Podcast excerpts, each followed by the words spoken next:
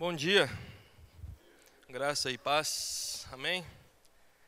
É, eu quero, antes de falar qualquer coisa, eu quero ler Filipenses 2, capítulo 2, carta de Paulo aos Filipenses, capítulo 2, versos 12 ao 15. Filipenses capítulo 2, versos 2, oh, versos 12 ao 15.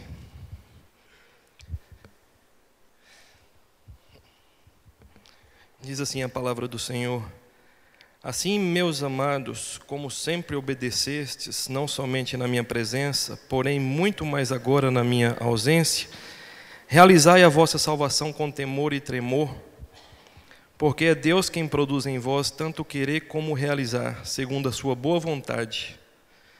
Fazei todas as coisas sem queixas nem discórdias, para que vos tornei filhos de Deus irrepreensíveis, sinceros e íntegros no meio de uma geração corrupta e perversa, na qual resplandeceis como luminares no mundo. Esse tema que a gente está trabalhando nesse livro é justamente essas questões de ser luz, de ser sal, de ser diferente no mundo onde tudo é igual, de ser luz no mundo onde tudo é trevas, de ser sal no mundo onde é tudo sem sabor. E essas duas últimas semanas que passou, essa agora e a outra anterior, eu até conversei com alguns de vocês aqui antes, Li uma literatura, todo mundo sabe aqui que eu gosto de ler, e leio muito. Né? No mínimo 100 páginas por dia, sempre. É coisa de infância e é coisa de família. Só que eu peguei duas literaturas pesadíssimas.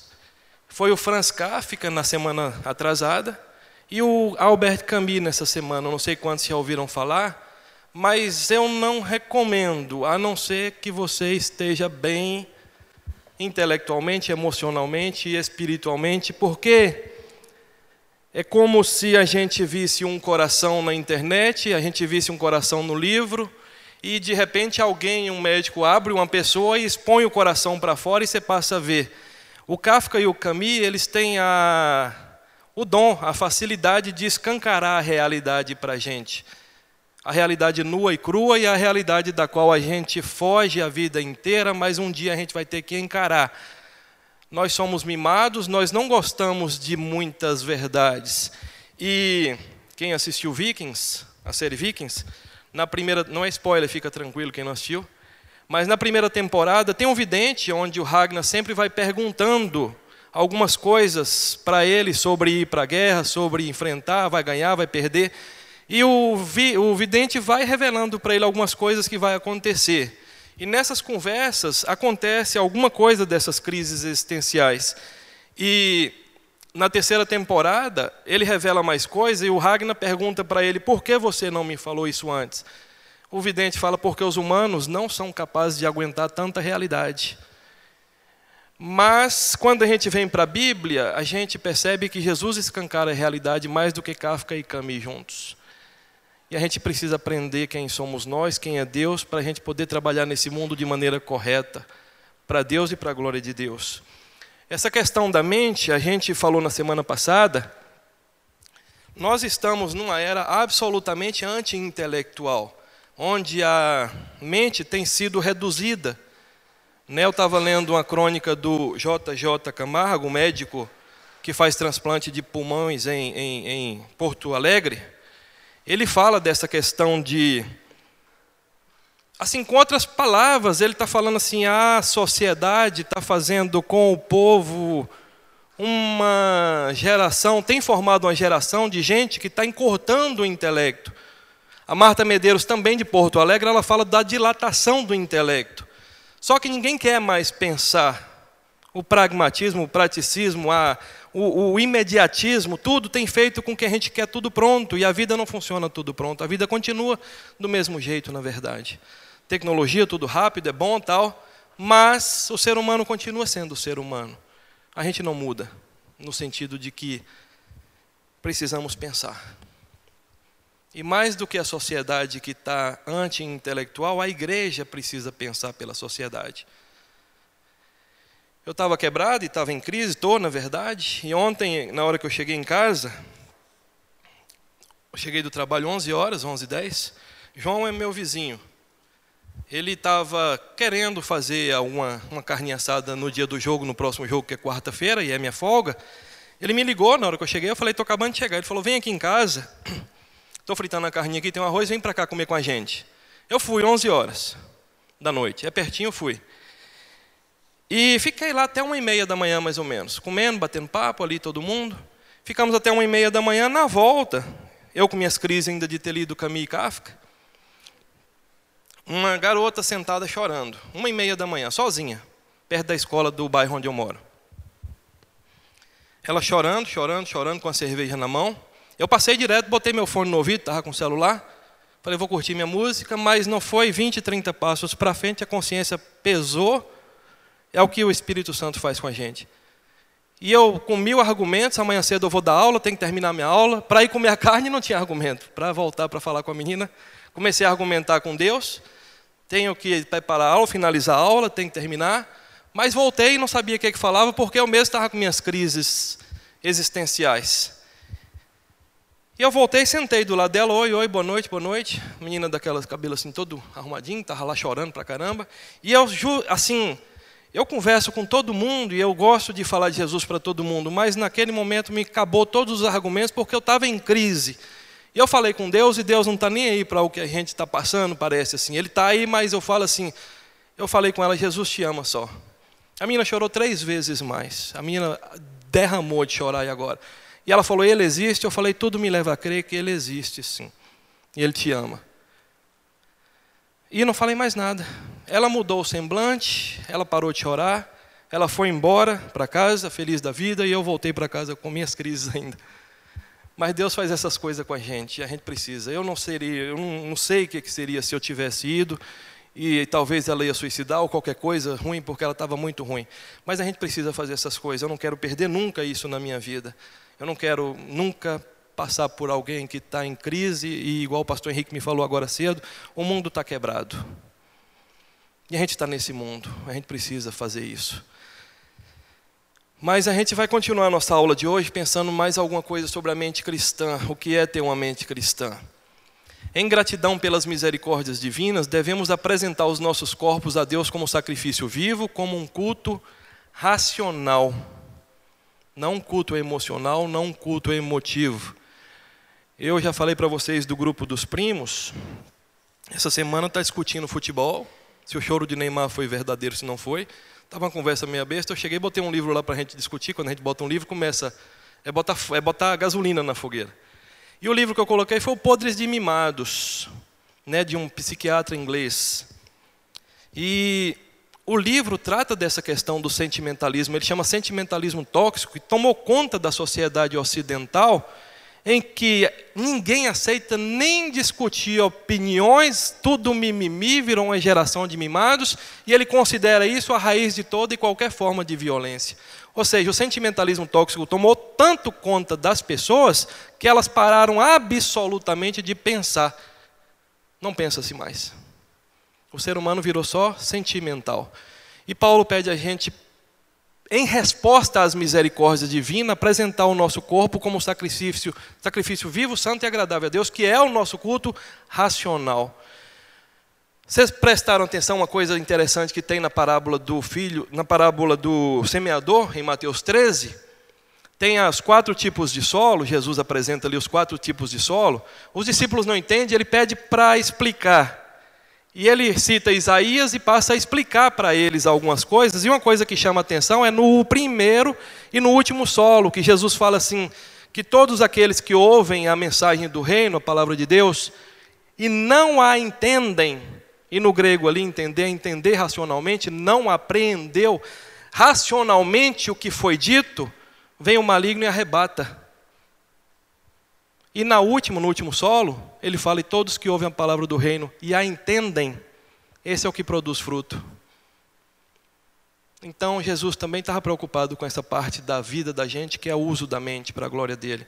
Ou nos conformamos com este mundo, com seus padrões, ou a falta deles, o Stott fala, com seus valores materialistas, egocêntricos e ímpios, que são características da cultura ocidental, ou não nos conformamos com este mundo e sermos transformados pela renovação da nossa mente para discernirmos a boa, perfeita e agradável vontade de Deus. Nós precisamos dedicar o nosso tempo a estudar coisas de que Jesus fala. A gente não pode nunca ficar limitado a meia hora ou a de aula, ou a uma hora ou a duas horas de culto. Nós precisamos dedicar a nossa vida a prestar atenção no que Jesus fala. Nós não podemos nunca deixar a nossa vida passar sem saber tudo que Jesus nos ensina. Eu já falei com vocês de Cal, aquele amigo meu. Cal é, é íntimo, a gente pode citar nome. Ele sabe tudo do Iron Maiden porque ele dedica a vida dele a estudar o Iron Maiden. Eu queria saber de Jesus igual Cal sabe do Iron Maiden. Ele sabe a data de aniversário de todo mundo, quando nasceu, ele sabe o nome dos pais, sabe o nome dos cônjuges, sabe o nome dos filhos, sabe onde está a banda hoje, porque ele é fã, porque ele é ídolo, ele é o ídolo dele. Mas Jesus tem que ser a mesma coisa para a gente. A gente tem que saber cada palavra que ele fala, o que, que significa. Nós temos que estudar, gastar o nosso tempo em casa. Assistir o futebol é bom, é bom, assistir um filme é bom, é bom, mas isso não é a nossa vida. Se nós não formos transformados pela renovação da nossa mente, a nossa mente vai continuar mundana e a gente vai continuar cultivando os valores do mundo. Não adianta. E Jesus deveria ser para nós a nossa prioridade de verdade. Se quisermos viver honestamente, temos de pensar honestamente. Se quisermos pensar honestamente, temos que ter a mente renovada. E nós já temos, a Bíblia fala que a gente tem a mente de Cristo. A conversão cristã significa renovação em tudo. A queda levou à depravação total, a redenção agora envolve uma renovação total. Já começou a obra que Deus tem para a gente, já começou.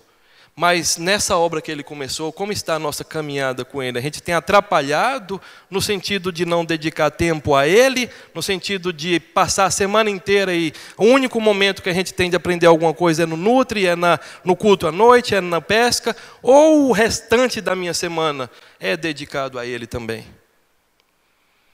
A depravação não significa que somos tão mal quanto poderíamos ser.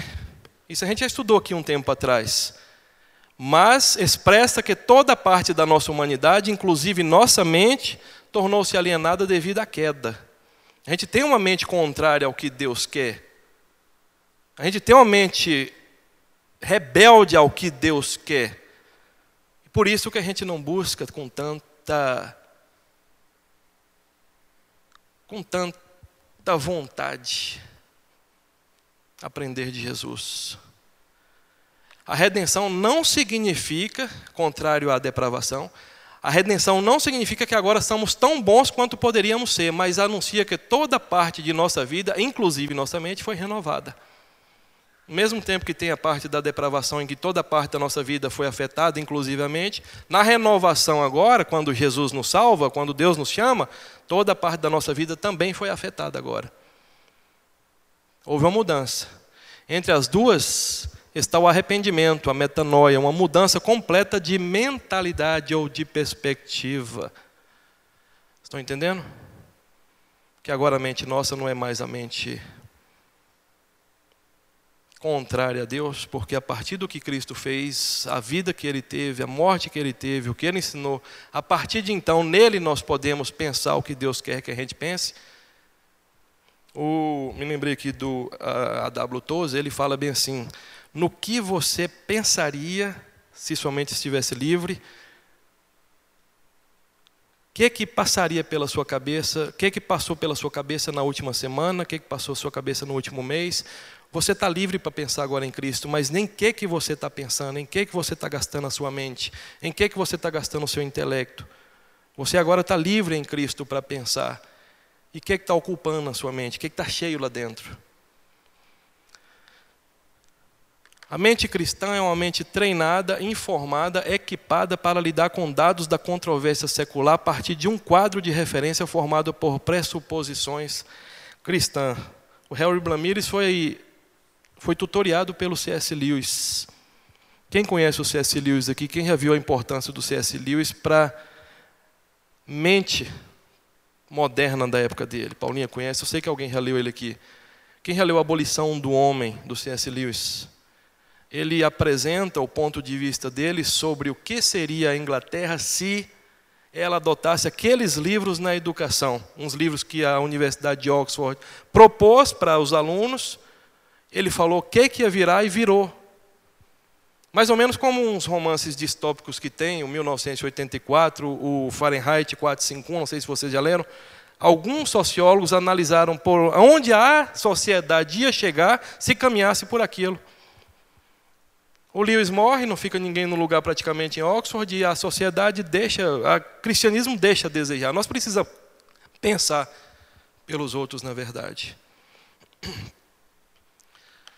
A mente cristã sucumbiu à tendência secular com um grau de fraqueza e debilidade únicos na história da igreja cristã. Onde estão os pensadores cristãos hoje? Onde estão a, a elite de pensadores do cristianismo que entra na sociedade para salgar e para iluminar? Mas, pelo jeito, o mundo está salgando e iluminando a igreja. E o anti-intelectualismo é um desses pontos em que o mundo tem filtrado nas igrejas hoje em dia.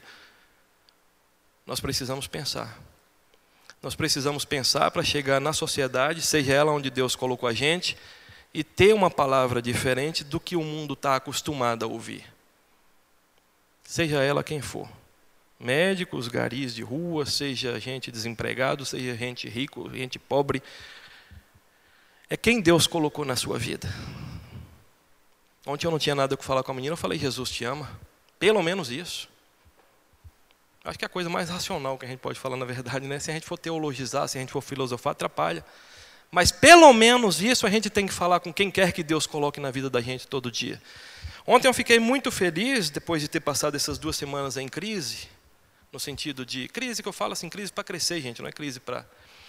É, na porta da loja, já era 10 horas, a gente fica ali na porta esperando o tempo passar, no shopping. Na porta tinha um sofás, tem sofás assim que o pessoal sempre senta. Tinha seis jovens. E eles têm ido lá toda semana, eu nunca falei nada para eles. E aí chegou um grupo de jovens, quatro jovens, começou, posso falar do amor de Deus para vocês? Eu estava ali na porta, estava escutando. E eles falaram com autoridade, eles falaram com amor, eles falaram com, eles empatizaram com as pessoas e eles ouviram. E a gente pode fazer uma oração com vocês? Eles aceitaram a oração, seis jovens estavam ali sentados. É, tradicionalmente, pelo que a mídia coloca na cabeça da gente, assim, é maloqueiro, vou falar assim. Não sei, porque eu não conheço, mas é aqueles tipo bonezão, tal, tal. E os jovens, os quatro jovens chegou e orou com eles. Eu achei lindo, eu chorei, na verdade. E depois eu fui fechar o caixa, essas coisas tudo, o pastor da Reviver, como é o nome dele? O Arthur. Arthur. O Arthur estava lá com essa galera de jovens. Tinha jovens, tinha adolescentes e tinha adultos evangelizando no shopping inteiro. Ali foi a parte que eu vi, mas depois que eu saí, fechei a loja, encontrei com ele, todo mundo estava evangelizando no shopping. Toda a igreja. Falei, gente, Deus está trabalhando, se a gente está participando ou não da obra de Deus, o problema é nosso, mas Deus está trabalhando. E eu acho bom a gente participar, eu acho bom a gente entrar nessa multidão que está fazendo isso, que não está na mídia, que não está no jornal, que não está nas. Porque a glória é de Deus. Uma coisa eu sei, Deus está trabalhando. A igreja não morre, a igreja não e foi bonito de ver, foi lindo de ver, não foi aquela coisa maçante, não foi aquela coisa de chegar impondo. Eles perguntavam, todo mundo aceitava, faz uma oração bonita. E Deus te ama. O que eles pregaram foi o amor de Deus por aquelas pessoas. Não que elas vão para o inferno. Por... Não, eles pregaram o amor de Deus por eles. Coisa linda de se ver. Linda, linda. Adolescente assim, ó, as filhas dele estavam lá, pré-adolescente, todo mundo, no shopping assim inteiro. Eles fizeram uma estratégia tão bonita que rodou o shopping inteiro. Todas as lojas estavam recebendo visita de crente, orando por todo mundo. Isso produz fruto. Essa palavra não volta vazia, não. A mente verdadeiramente cristã enche-se com a totalidade da Escritura. A Bíblia divide a história humana em épocas que são marcadas não pela ascensão e queda de impérios, dinastias ou civilizações, mas pelo quatro, pelos. Você já viu a diferença que tem a forma como a Bíblia apresenta a história humana e como a educação, a escola apresenta a história humana? A gente está acostumado a ouvir todas as histórias de ascensão e quedas de império. Começa com o Império Sumério, vai, Egípcio, Mesopotâmio, vem para a Grécia, vem para Roma, vem para o Turco Otomano, vem para o Império Inglês século XIX e XX, termina com o Império Americano que está em voga agora. Maior potência do mundo hoje, economicamente falando, militarmente falando, é os Estados Unidos ainda. Mas eu falo assim, a história humana divide. A gente aprendeu a estudar história, toda a ideia. Para Deus isso não tem relevância alguma. Deus vê tudo como criação, queda, redenção e consumação. Deus criou, é absolutamente fundamental para a fé cristã e, portanto, para a mente cristã, o fato de que, no princípio, quando o tempo começou, Deus fez o universo a partir do nada. A imagem de Deus na humanidade aparece com o desenrolar da história. Homens e mulheres são seres racionais e morais, capazes de entender e responder às ordens de Deus, seres responsáveis, capazes de exercer domínio sobre a natureza, seres sociais com capacidade de amar e serem amados, e seres espirituais que têm sua maior realização no conhecimento e na adoração ao seu Criador. Deus criou o um mundo bom demais, a criação. Isso é fundamental para a mente cristã, entender que a criação, Deus criou o mundo bom. Ele olhou tudo e eis que era tudo muito bom quando ele criou. Deus divide a história assim: criação, queda, redenção e consumação. Para Deus, para a gente, a gente, a gente politiza a coisa, o Império Romano era melhor, era pior, para Deus é tudo corrupção, é tudo repetição da mesma história. O ser humano sem Deus buscando glória, buscando poder, buscando dinheiro, buscando sexo, buscando vida onde não tem vida. Deus não vê o império mongol de Gengis Khan diferente do império romano de, de, de, de Nero, de Júlio César, de todo mundo, ou o império americano agora de George Bush, de Deus não olha isso. Deus vê os seres humanos sempre fazendo a mesma coisa e tentando chegar num lugar onde só Ele satisfaria o coração de cada um desses líderes. A essência de todos esses impérios são mesmo, a busca humana por glória. A gente hoje se embasbou a gente vai no centro comercial de São Paulo, vai em Nova York, visita prédios de vidro, e é vidro, é vidro. O Império Romano fazia palácios de mármore, de ouro e de prata. Mas é sempre o ser humano buscando glória. Deus vê assim. A gente tem que aprender a ver como Deus. Ele criou tudo bom. Em seguida, a queda. Gênesis 1 e 2 é a parte boa. 3 entra na queda e vai até Apocalipse 20. Aí 21 e 22 volta tudo normal. Nunca sobreveio tragédia maior aos seres humanos do que a queda, no dia que nós assumimos a nossa independência de Deus. Quando Adão e Eva e nós neles comemos do fruto do conhecimento do bem e do mal, a gente declarou contra Deus: agora eu, o Senhor sabe o que é bem e mal, eu também sei o que é bem e mal. A partir de agora, o Senhor fica na sua e eu fico na minha. E o mundo virou o que está aí hoje, praticamente. Apesar de terem sido feitos por Deus, semelhantes a Deus e para Deus, eles agora vivem sem Deus, toda alienação humana, desorientação e sensação de falta de sentido provém, em última análise, disso, da minha declaração de independência a Deus. A gente trabalha muito algumas questões, mas a raiz de tudo o que acontece com a gente é a minha independência de Deus. Ou trabalhamos a raiz, ou ficamos podando a árvore a vida inteira, fica bonitinha na hora que poda, mas na hora que nasce os frutos, nasce tudo podre de novo, porque a raiz, a minha alienação de Deus ainda continua. Pode podar, fica bonitinha. Corta os frutos podres, você já viu a árvore, né? mas se a raiz estiver ruim, vai nascer tudo ruim de novo, não adianta. O pecado original significa que nossa natureza humana, hereditária, agora está corrompida por um egocentrismo desastroso. O mal é uma realidade impregnada e universal. Nós não amamos mais a Deus com todo o nosso ser. Somos hostis, contrários, opositores e inimigos a Ele sujeitos à sua justa condenação. Isso é a queda, isso é Gênesis 3 até Apocalipse 20. É a queda e a redenção que a gente vai estudar daqui a pouco. Em vez de abandonar ou destruir suas criaturas rebeldes, Deus as redime. Na criação Deus declara bom, na queda Deus julga. Mas gente, quando Deus julga, a gente tem a ideia que é propagada no Brasil de que ele julga para mandar a gente para o inferno. Ele julga, ele avalia, ele vê e fala que o ser humano não tem jeito, então ele precisa intervir. O julgamento de Deus consiste em ver a nossa condição e fazer alguma coisa por nós.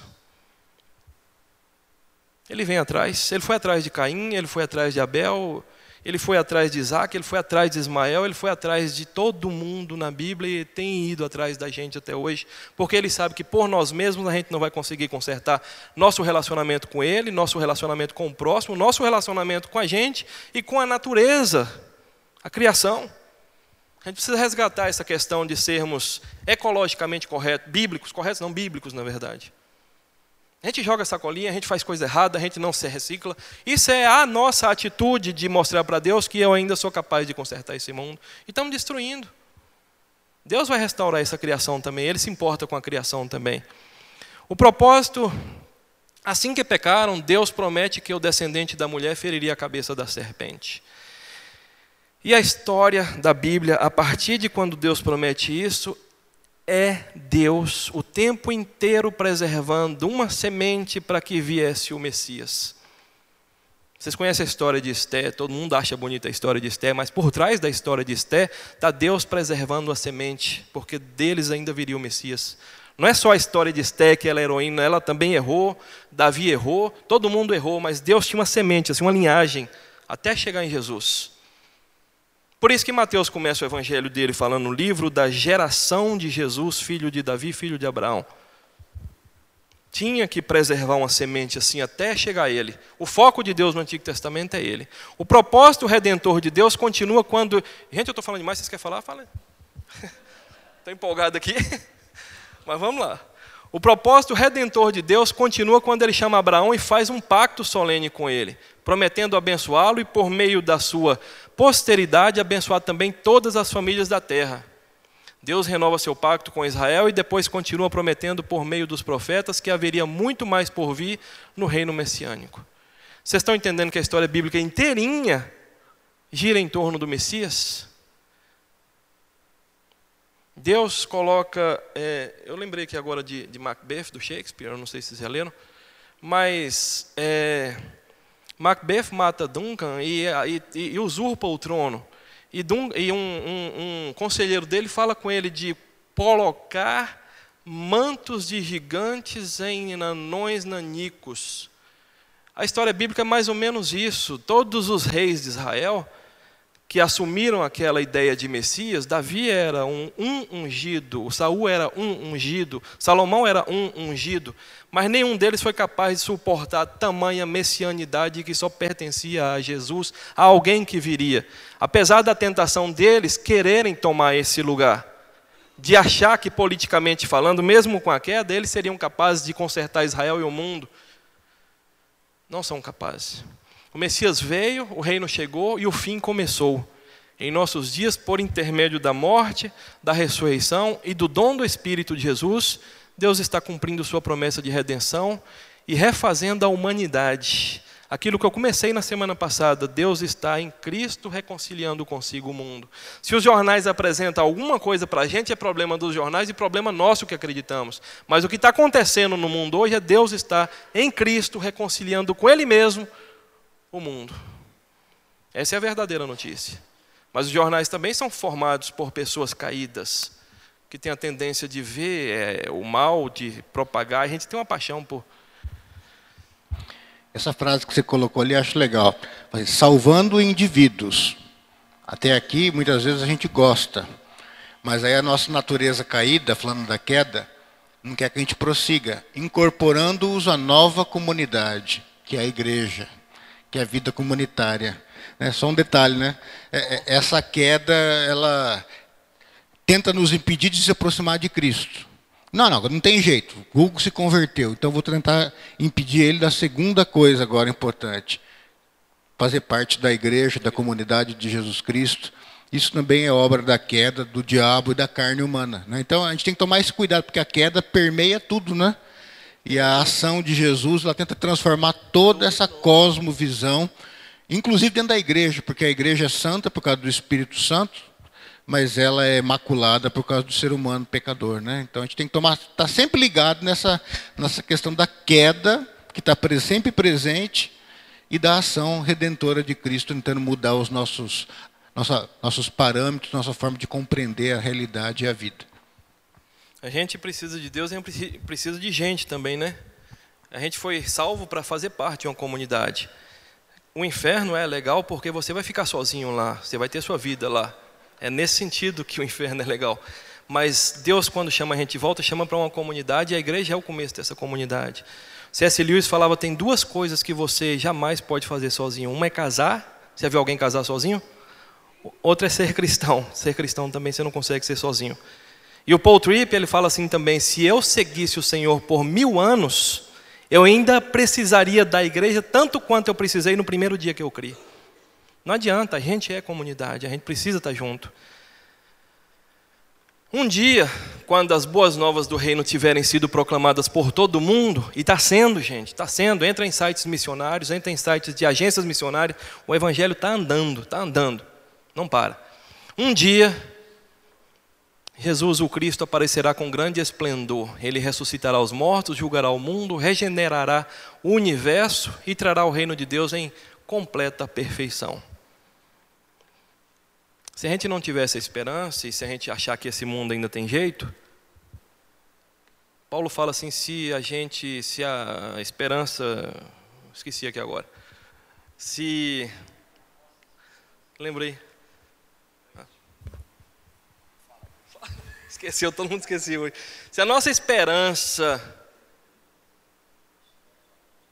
se estiver somente nessa vida, somos os mais miseráveis do, a ideia é essa os mais miseráveis de todos os homens.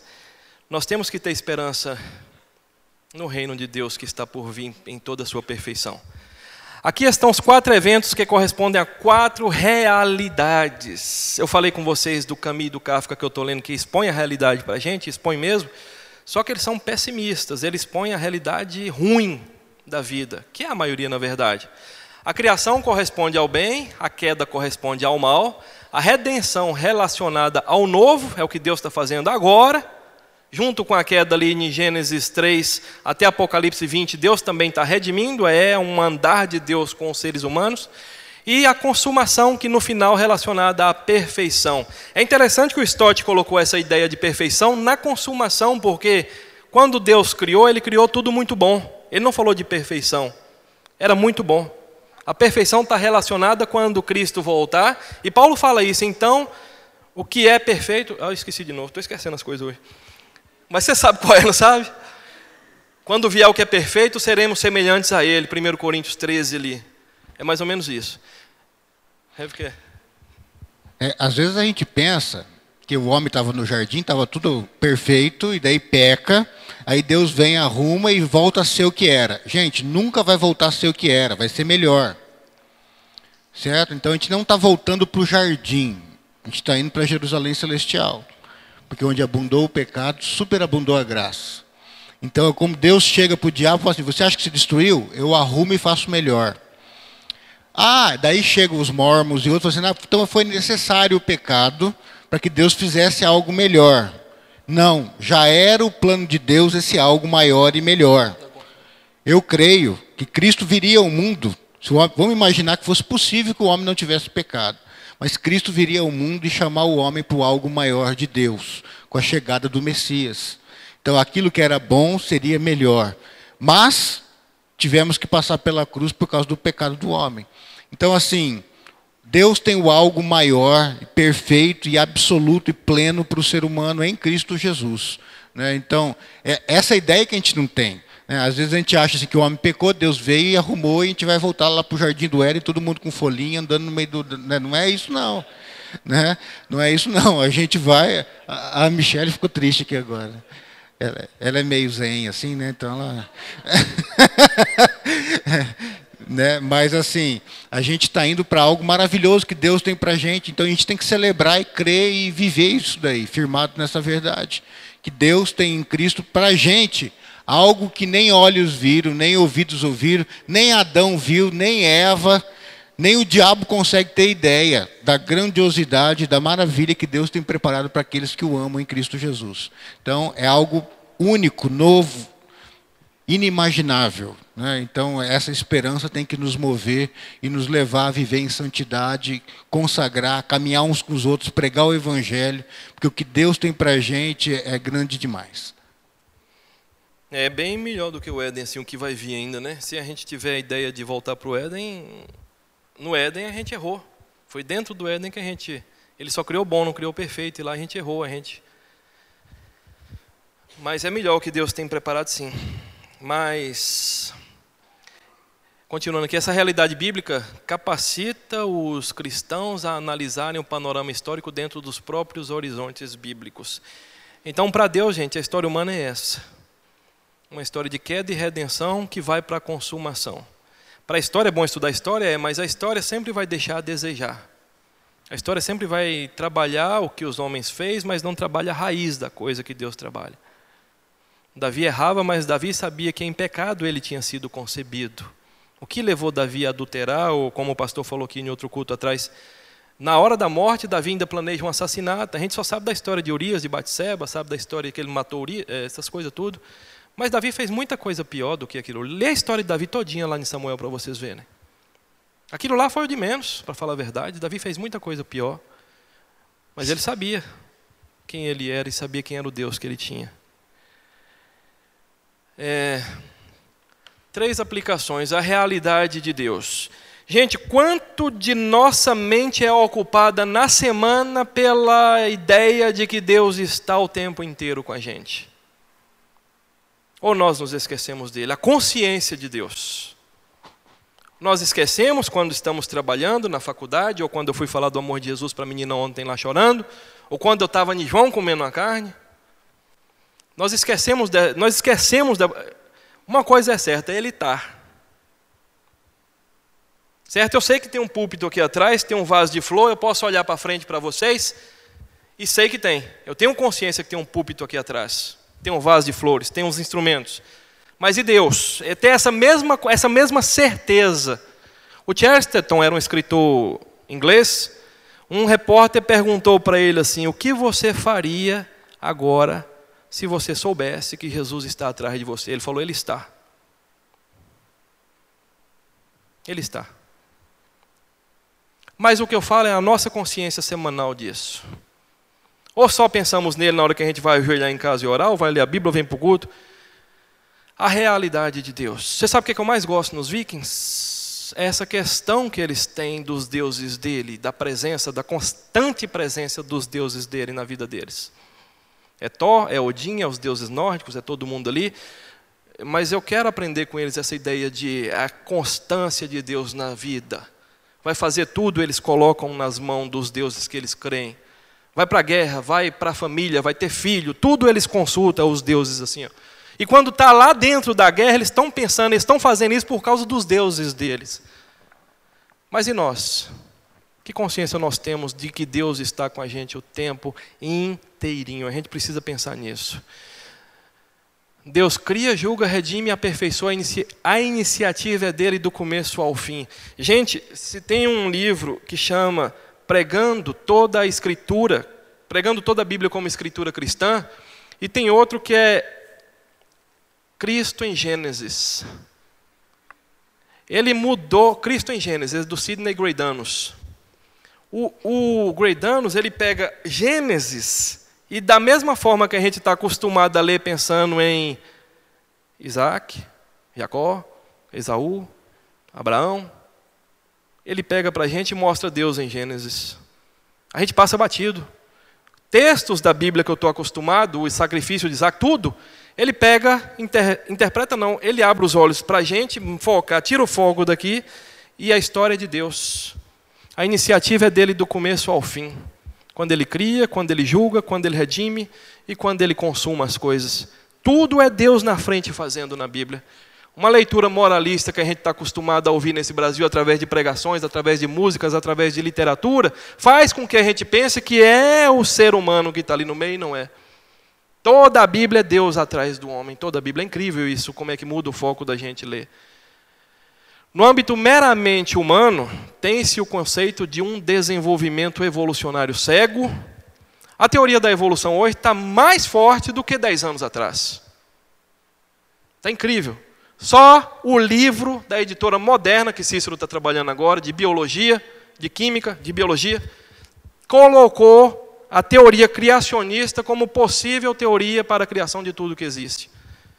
Todos os livros só tem, é unilateral, e uma das coisas injustas que tem na educação, no ensino, é apresentar só um ponto de vista como se fosse todo o ponto de vista. E todos os livros de biologia que vocês pegar têm a teoria evolucionista. O livro da editora moderna de biologia apresenta os dois. A teoria criacionista, alguém criou, o mundo é complexo. E vale lembrar que a teoria criacionista também não diz respeito a Deus. O Adalto Lourenço ele fala assim: como, criacion... como cientista, eu sou criacionista. Como cristão, eu creio que foi o Deus da Bíblia quem criou. Isso é pessoal.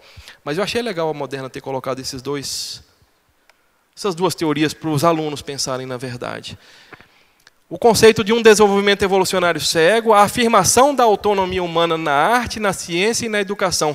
Se Deus deu olhos para a gente, para a gente perceber a música, tudo que a gente gosta de pintura, de escultura, de tudo, a gente vai perceber que por trás de tudo é bonito. É bonito você ver Michelangelo, é bonito você ver é, Van Gogh, todo mundo que pintou é bonito, mas por trás de tudo a gente tem que ter um discernimento para entender o que, que eles queriam passar com aquilo, e no fundo disso tudo tem essa rebeldia contra Deus. Essa perfeição só vai vir na consumação. Mas Deus deixa a humanidade fazer coisas que apontam para Ele, sinalizam Ele. Eu falei com o pastor, o presidente do conselho de pastores, vocês botaram no, no cartaz de vocês implantar o reino de Deus. Eu falei, está errado isso. Eu falei com ele, não mudou nada. Continuou a implantar o reino de Deus. Eu falei, é sinalizar o reino. O que a igreja tem que fazer é sinalizar o reino não implantar. Isso parece colônia, parece colônia de exploração, eu falei com ele. Foi o que os europeus fizeram aqui, foi muda tudo, muda tudo e se vocês acompanharam o Ronaldo Lidoro, ele está fazendo um projeto Amanagé, a coisa mais linda do mundo. Eles não mudam a cultura dos índios. E a gente veste jeans hoje, a gente veste tênis hoje, porque a cultura americana veio para a gente. Isso é implantar. A igreja não está aqui para implantar o reino de Deus, ela está para sinalizar o reino. E lembrando o que é sinal, gente? Sinal não é um fim em si mesmo, sinal aponta para algo. O sinal aponta para algo. Se eu tiver perdido aqui caçando o estádio do café e as placas estão tá sinalizando o estádio do café, eu vou seguindo para lá, para lá, para até chegar no estádio do café. O fim é o estádio do café. Quando eu chego no estádio do café e vou assistir o jogo, eu nem lembro de nenhuma placa que eu vi para trás. A ideia da igreja é essa: sinalizar o reino, apontar para Deus, apontar para o reino de Deus. Sinal não é um fim em si mesmo. Sinal aponta para um fim. Na educação e as decla... O JJ Camargo, que eu falei que era médico lá, ele está revoltado porque estão ganhando para tirar história e filosofia das escolas. Vocês estão entendendo o que está acontecendo? Está encurtando a mente. E é para dilatar, igual a Marta fala. É para expandir a mente quer tirar. E as declarações de que a história é regida pelo acaso, que a vida é absurda, que tudo é sem sentido. Quando vocês lêem o Camus, que eu falei com vocês, o Camus ele, ele não apresenta Deus. É tudo que a, a, na literatura é chamado de absurdismo. O que ele apresenta para a gente, a realidade escancarada, a realidade sem Deus, é tudo isso que o mundo está fazendo. Ele teve uma percepção, ele teve uma visão melhor da coisa, escancara para a gente isso aí. E quando qualquer pessoa que não conhece o Jesus da Bíblia lê, a ideia é suicidar ou ficar louco. Porque não tem outra opção. Conhecer o mundo tal como ele é, o mundo é isso, é sem sentido, é sem rumo, é sem propósito. E não tem outra opção a não ser suicidar ou ficar louco. A não ser quem conhece Jesus e o Jesus da Bíblia. Não o Jesus genérico, a gente tem que voltar também para o Jesus da Bíblia. Jesus era judeu, Jesus não era discípulo de Platão, ele não era discípulo de Aristóteles, ele não era grego, ele não era romano, ele era um judeu. E a gente precisa resgatar a visão de Jesus, o de verdade. Que, que vocês fariam se visse Jesus aqui em Londrina hoje jantando com um monte de prostituta ou de travesti, que eu já falei com vocês? O que, que vocês fariam se visse esse Jesus? Ou Jesus que vocês estão acostumados, ele viriam para as igrejas fazer um congresso para reunir todo mundo e vai lá para o Mineirão, para o estádio do café, que Jesus vai estar num congresso lá e vai. Sério, vocês acham isso mesmo? Ou Jesus estaria jantando com prostituta ou com travesti, ou estaria jantando com a gente, que nós não somos diferentes deles também. Jesus estaria jantando com pecadores. A visão religiosa faz isso. Os judeus falavam: esse ali é comilão e beberrão de vinho. Esse ali caminha com pecadores, ele senta com publicanos. Não bastasse ele ter jantado com Mateus, Mateus dá outro jantar com todos os publicanos amigos dele ainda. E os judeus veem isso e falam: Meu Deus do céu, não pode ser o Messias uma pessoa dessa. Não pode. O Messias é outro, é o Messias que eu coloquei na minha caixinha. Hugo, uma dificuldade que eu vejo na igreja é assim, ou ela se mistura com o mundo e deixa de ser igreja, tem uma placa, eu sou presbiteriano, mas você é exatamente igual às pessoas do mundo. Ou então a gente se exclui do mundo, deixa de ser um sinal, deixa de ser um agente de transformação e tudo mais, né? É, e a gente passa a viver verdades nossas. Não estou nem dizendo verdades bíblicas, mas a tapadice evangélica, certo? É, eu lembro que eu fiquei um tempo num seminário batista, eu não aguentei eles, eles não me aguentaram. Nada contra os batistas, que lá era o batista doente. Né? E, e, eles queriam provar que o mundo não tinha mais do que sete mil anos. Porque eles voltavam à genealogia e falavam que ali foi criado, daí veio não sei o que, Abraão, não sei o que. E eles entendem literalmente os sete dias tal, e eles morrem por aquilo. E crente que não, não pensa daquela forma não é crente para eles. Entendeu? Então era muito difícil conversar com eles. Eu falei, gente, os dinossauros, por exemplo? Não, não, isso é invenção. Eu falei, vocês estão zoando comigo agora. Falar que dinossauro é invenção. Todos esses museus, não, eles fizeram aqueles ossos. Fala sério, fazer osso. Troço é petrificado, meu. Em 10 mil anos que fosse, não dava para fazer um troço desse. E aí eles tentaram falar e inventar tal. E eu falei, gente, misericórdia, não é assim. É, agora há pouco você colocou, né? Um livro que foi além, né? A criação e a evolução, duas teorias. Vou colocar uma coisa, como biólogo e como teólogo ao mesmo tempo. Por que, que a evolução não pode ser o meio pelo qual Deus criou as coisas? Eu não tenho problema com isso, entendeu? Aí se não foi, também não tenho problema com isso, entendeu? O que eu quero dizer é que nós falamos que Deus disse coisas que ele nunca disse. E nós criamos verdades que não são verdades bíblicas. E nós deixamos de ter uma reflexão digna para conversar com o mundo de igual para igual na ciência. Assim como o mundo rejeita a Bíblia, nós rejeitamos a ciência muitas vezes. E nós continuamos fazendo isso. Então, o comentário muitas vezes da igreja para o mundo é estúpido, é irracional e não é de igual para igual nós continuamos sendo o povo ignorante, infelizmente. Então nós temos que, sabe, assim, se eu vou discutir clonagem, é, tem que ser um crente que, que vive isso, que trabalha com isso, que mexe com isso, que sabe o que é célula, o que é DNA. Você está entendendo? E não ficar falando suposições que outro falou. Então, assim, o crente ele tem que conhecer a verdade de Cristo, da Bíblia, e conhecer a verdade da natureza científica mesmo, do mundo ao redor dele, para a gente ter um diálogo com o mundo, sem deixar de ser crente, mas também fazer um diálogo de igual para igual, porque senão fica o um mundo falando assim: criação é coisa de ignorante. Daí o crente fala assim: eu não vim do macaco. Gente, nem Darwin falou que o homem veio do macaco. Isso é coisa de ignorante, que nunca estudou teoria da evolução. Eu cursei evolução, fiz estágio na evolução, dois anos na biologia. Darwin nunca falou que o homem veio do macaco, gente. Isso é coisa de gente ignorante, fazendo afirmações que não sabe. Tem pastor, tem livros citando isso dessa grossura. Você vai ali na, na, na livraria evangélica, tentando. Pro... Darwin nunca falou que o homem veio do macaco, gente. Nunca. Nem nenhum cientista que estudou o um mínimo de biologia falou isso. Então a gente precisa ter conhecimento da ciência para ter um diálogo de igual para igual para mostrar que Deus está acima de toda a ciência. Entendeu? Ele é o Senhor. Como ele... Então, eu acho que isso é legal. Para a gente começar a valorizar o crente que é médico, o crente que é advogado, o crente que é filósofo, o crente que é sociólogo. E não achar que o pastor tem toda a verdade, porque o pastor não é sociólogo, o pastor não é filósofo, entendeu? O pastor não é advogado, não é médico, não é psicólogo. E hoje em dia parece que o pastor o que ele diz é verdade em qualquer assunto, e não é assim. O pastor é teólogo, e meia boca ainda, no caso do pastor de vocês que estão ralados. Né? Então, assim, é bem mais ou menos. Né? Mas a gente tem que valorizar a ciência como um todo, cada um na sua área, para a gente dar uma resposta para a humanidade e mostrar que Deus é Senhor, Ele é soberano sobre todas as coisas em todas as áreas. Entendeu? E dar uma resposta que impacta o mundo, que o mundo fala, não, tem lógico o que eles estão falando. Mesmo que a gente não concorde com o que eles estão falando, tem lógica e tem verdade por trás disso. Então, acho que essa, essa seriedade que a igreja precisa ter para impactar o mundo. Tem que ter. E a mente cristã tornou isso aí que o senhor acabou de falar, assim, nessa questão. Tem um, um eu ainda manti, diminui o ritmo de encontro, mas ainda mantenho o grupo dos ateus. E tem um lá que é chato, assim, sabe? Eu, eu dou graças a Deus quando ele não vai no grupo. É muito doido ele, assim. Aí ele foi na loja semana passada e veio falar comigo que a cruz era assim, a cruz era assada. A questão da cruz, se era dessa, se era cruz romana, se era cruz de X, se era... Eu falei, gente do céu, não era a cruz que João, que Mateus, que Lucas, que Marcos estavam falando, estavam falando da morte.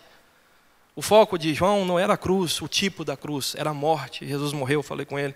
Se fosse a guilhotina na França depois, vocês iam falar aqui tamanha lâmina, se a guilhotina é dessa altura, e se fosse a cadeira elétrica era quantos volts, e João não estava nem aí para isso. João estava aí que ele morreu. Entendeu? Tem muita coisa, o foco muda demais da conta. Se a vida for restrita ao tempo médio de vida, tão breve, obscurecida pela dor e pela injustiça, se ela culminar para todos no mesmo destino, a morte, e se as experiências humanas debaixo do sol forem restritas somente a isso, então a vida é tão sem proveito quanto correr atrás do vento.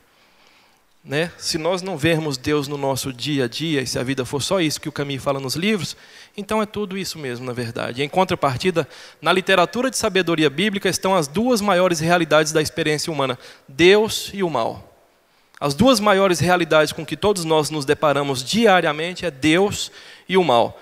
Uma, Deus traz a realização humana, até mesmo êxtase. E por êxtase não se não entenda rodar, cair, bagunçar a cabeça. Êxtase diz respeito a um estado de alegria que nenhum tipo de alegria terrena pode trazer. A outro mal traz a alienação humana, até mesmo o desespero, que é o caso do Camus que eu acabei de ler. Sabedoria consiste em adotar uma atitude correta em relação a Deus e ao mal. Temer a Deus com o louvor que reconhece o seu valor infinito e evitar o mal com a santidade que o despreza por sua insignificância, a insignificância do mal. Mas apesar de ser insignificante, é o que a gente faz. Nós somos maus, a Bíblia apresenta a gente como maus, coração desesperadamente corrupto, mas a gente precisa aprender a evitar o mal. A tragédia do secularismo, do mundo sem Deus, da literatura, da música, da toda forma de cultura sem Deus, consiste em uma cosmovisão fechada que nega Deus e até mesmo se gloria no vácuo espiritual que criou. Vocês já viram isso? Além deles negarem Deus, cria um vazio espiritual tremendo e ainda se gloria disso. Acha bonito isso. Os discursos de faculdade, os discursos de. É, é, é ridículo, na verdade. É ridículo o que eles estão fazendo. O que a ciência pode medir é apenas uma porção do que o homem pode saber. Nosso conhecimento busca abraçar o sagrado. Sem transcendência, eu acho que está errado aí. Transcendência, sem transcendência, a pessoa murcha, está certo. o secularismo não somente destrona Deus, ele destrói os seres humanos. É o que o pastor Henrique falou comigo agora cedo. O mundo está quebrado, o mundo está destruído. Aquela menina estava chorando sem razão nenhuma de chorar, assim, no sentido de que Deus não criou aquela menina para aquilo. Ela está machucada, ela está destruída. E a igreja tem que ir. E apesar de eu ter lido Kafka e Camus estar destruído também, Deus fala, vai. Eu lembro de, eu, na semana passada eu falei com vocês que a grande comissão foi para os 11, Judas já tinha havido suicidado, ele já tinha morrido. Uns creram e outros duvidaram, Mateus 28. A estes, os que creram e os que duvidaram da sua ressurreição, Jesus falou: vão por todo mundo e pregam o evangelho. Você está crendo em Jesus? Prega o evangelho para todo mundo. Você está duvidando? Prega o evangelho para todo mundo. Jesus chama a gente para isso. A realidade de Deus dá à mente cristã sua primeira e mais fundamental característica. Os cristãos se recusam a honrar qualquer coisa que desonre a Deus Aprendemos a avaliar tudo em prol da glória que ele dá a Deus ou da glória que ele que rouba dele. Agora eu me volto de Deus para o homem. Duas, ó, ó, toda a literatura que eu falei com vocês, toda a música tem duas visões do homem, extremamente mal e extremamente bom.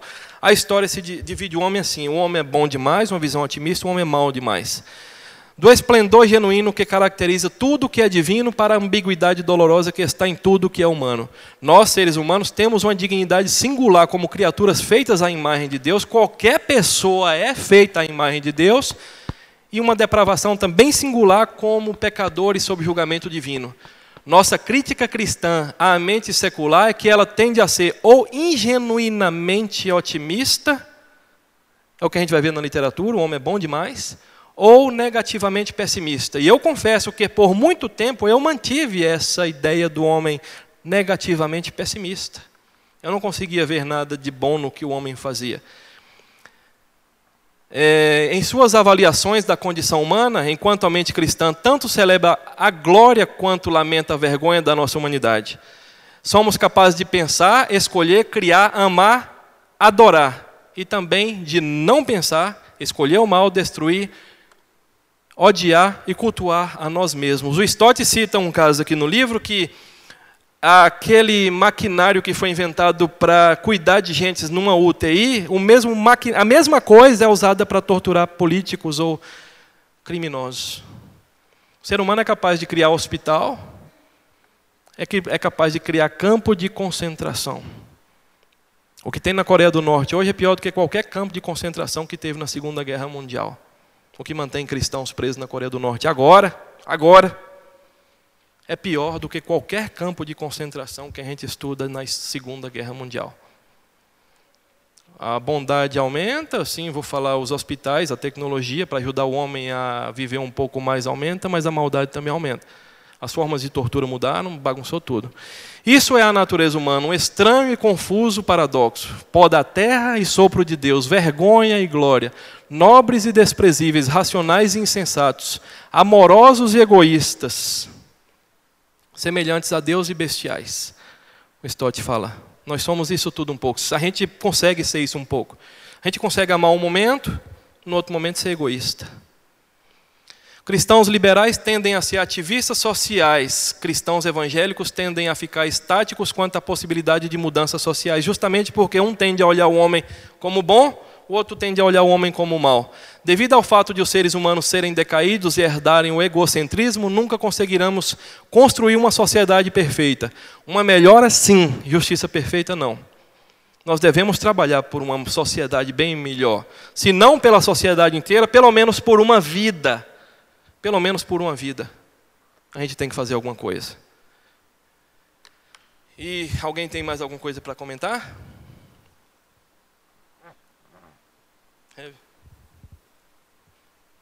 Então que nós possamos, gente, aprender a ver o ser humano assim como Deus vê. Imagem dele e pecador ao mesmo tempo. E em vez de tomar atitude que diz respeito a passar direto, como eu queria passar ontem, voltar e falar pelo menos Jesus te ama para cada pessoa que Deus insere na nossa vida. E na medida do possível, se puder mudar a vida dessa pessoa, vamos trabalhar para isso. Lembrando o que Lidório fala, Ronaldo Lidório fala: não existe igreja pobre que não possa fazer missões. Existe igreja pobre por não fazer missões. E missões, um tema de um congresso missionário da IPB uns 4, 5 anos atrás, é do outro lado do mundo e do outro lado da rua era o tema da, de, de, de um congresso missionário que a IPB fez, do outro lado do mundo e do outro lado da rua. Todas as pessoas são carentes da glória de Deus. E se nós duvidamos, ou se nós cremos, Deus vai consertando a bagunça emocional da gente, Deus vai consertando a bagunça intelectual da gente, Deus vai consertando a vida da gente. Mas se for esperar a gente chegar num ponto top para pregar o Evangelho, você não vai pregar Nunca. As pessoas vão morrer à sua volta, vão para o inferno à sua volta. E a gente não vai fazer nada nunca. Que Deus desperte as nossas consciências para a realidade que Ele diz que é realidade. Não que o Kafka, não que o Camus diz que é realidade. Mas o que Ele diz que é realidade. Amém? Chamar um dos pastores, pode ser? Pastor Henrique? Oh, sei que o Val queria falar. Levantou a mão, mas é só consertando o cabelo. A Adélia Prado, ela fala, ela cita uma frase bem interessante. Ela fala assim: "Uma amiga minha me chamou para cuidar da dor dela. Guardei a minha no bolso e fui." Às vezes, levar a nossa cruz é isso. Guardar a nossa dor e cuidar daquele que precisa. Por vezes a gente acha que a gente não dá conta. Aí é graça. É o Espírito Santo. Amém? Oremos. Deus poderoso, obrigado por esse tempo em que a Sua palavra vem nos ensinando a respeito da mentalidade, da cosmovisão que devemos ter. e de como isso deve interferir na nossa prática de transformação e de sinal de transformação e de cura para o mundo. Continua conosco, enche o nosso coração do seu amor e que seja externado de maneira visível e relevante. Essa é a nossa oração em nome de Jesus. Amém. Amém. Que Deus os abençoe.